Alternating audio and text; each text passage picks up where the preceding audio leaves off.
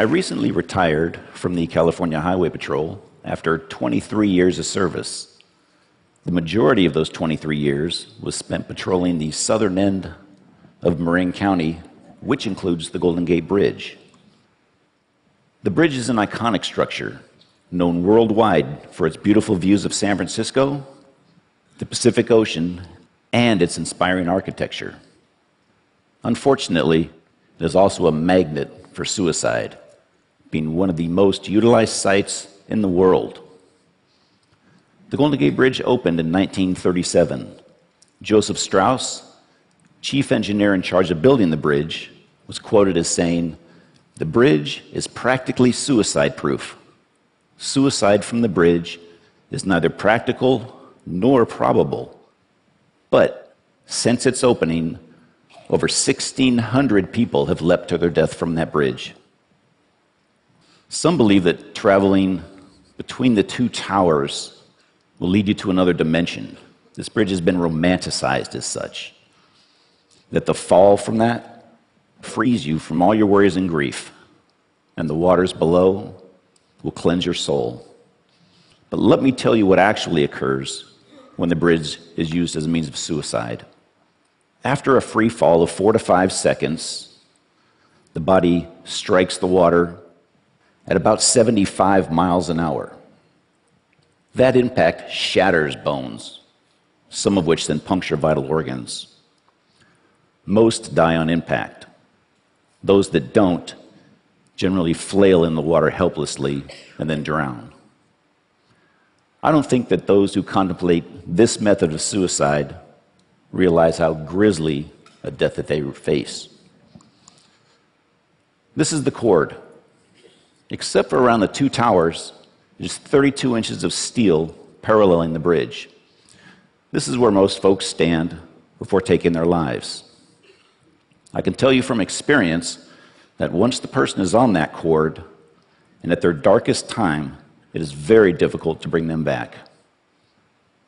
I took this photo last year as this young woman spoke to an officer contemplating her life. I want to tell you very happily that we were successful that day in getting her back over the rail. When I first began working on the bridge, we had no formal training. You struggled to funnel your way through these calls. This was not only disservice to those contemplating suicide, but to the officers as well. We've come a long, long way since then. Now, veteran officers and psychologists train new officers. This is Jason Garber. I met Jason on July 22nd of last year when I received a call of a possible suicidal subject sitting on the chord near midspan. I responded, and when I arrived, I observed Jason speaking to a Golden Gate Bridge officer. Jason was just 32 years old and had flown out here from New Jersey. As a matter of fact, he had flown out here on two other occasions from New Jersey to attempt suicide on this bridge. After about an hour of speaking with Jason, he asked us if we knew the story of Pandora's box. Recalling your Greek mythology, Zeus created Pandora and sent her down to earth with a box and told her never, ever open that box. Well, one day, curiosity got the better of Pandora, and she did open the box. Out flew plagues, sorrows, and all sorts of evils against man. The only good thing in the box was hope. Jason then asked us, What happens when you open the box and hope isn't there? He paused a few moments, leaned to his right, and was gone. This kind, intelligent young man from New Jersey had just committed suicide. I spoke with Jason's parents that evening, and I suppose that when I was speaking with them that I didn't sound as if I was doing very well. Because that very next day, their family rabbi called to check on me. Jason's parents had asked him to do so. The collateral damage of suicide affects so many people. I pose these questions to you. What would you do if your family member, friend, or loved one was suicidal? What would you say? Would you know what to say?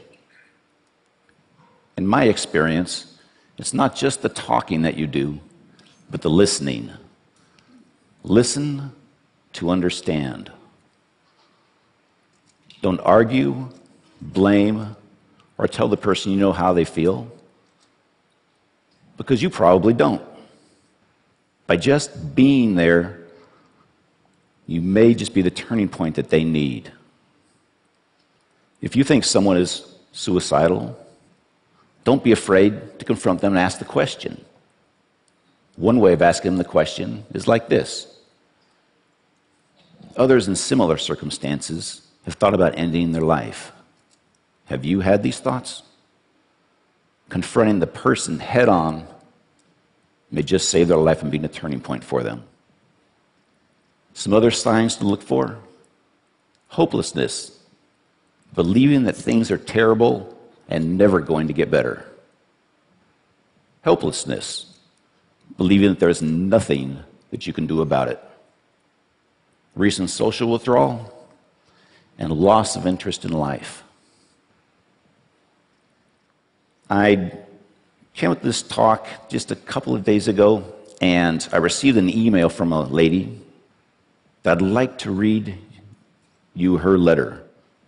She lost her son on January 19th of this year. And she wrote me this email just a couple of days ago. And it's with, it's with her permission and blessing that I read this to you.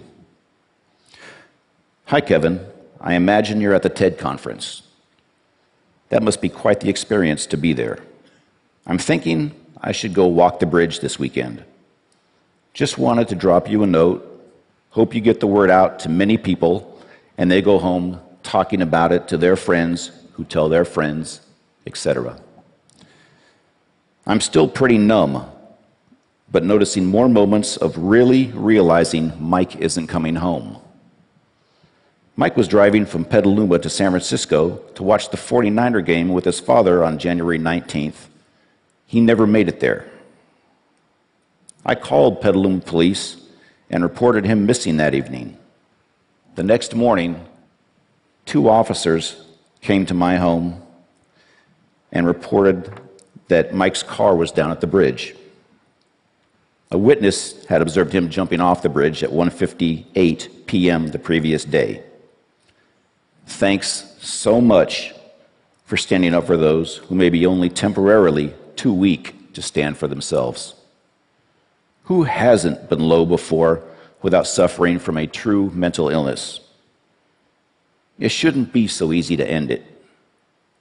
My prayers are with you for your fight.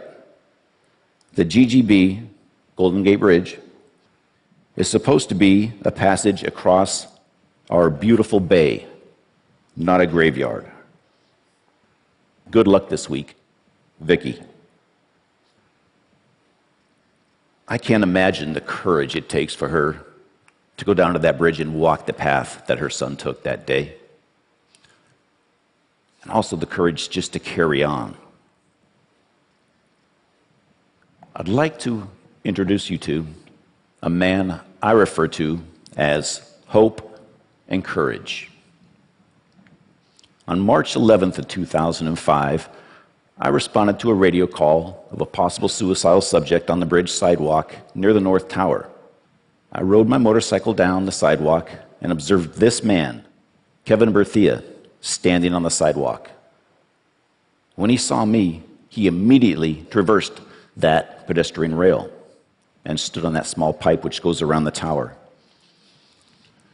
For the next hour and a half, I listened as Kevin spoke about his depression and hopelessness. Kevin decided on his own that day to come back over that rail and give life another chance. When Kevin came back over, I congratulated him. This is a new beginning, a new life. But I asked him, What was it that made you come back and give hope and life another chance? And you know what he told me? He said, You listened. You let me speak, and you just listened. Shortly after this incident, I received a letter from Kevin's mother, and I have that letter with me, and I'd like to read it to you. Dear Mr. Briggs, nothing will erase the events of March 11th, but you are one of the reasons Kevin is still with us. I truly believe Kevin was crying out for help. He has been diagnosed with a mental illness for which he has been properly medicated. I adopted Kevin when he was only six months old, completely unaware of any hereditary traits.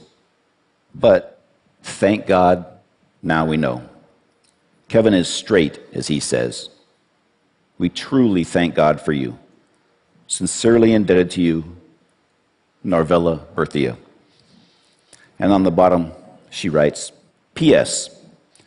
When I visited San Francisco General Hospital that evening, you were listed as the patient. Boy, did I have to straighten that one out.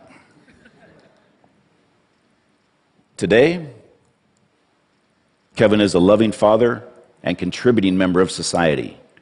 He speaks openly about the events that day and his depression in the hopes that his story will inspire others.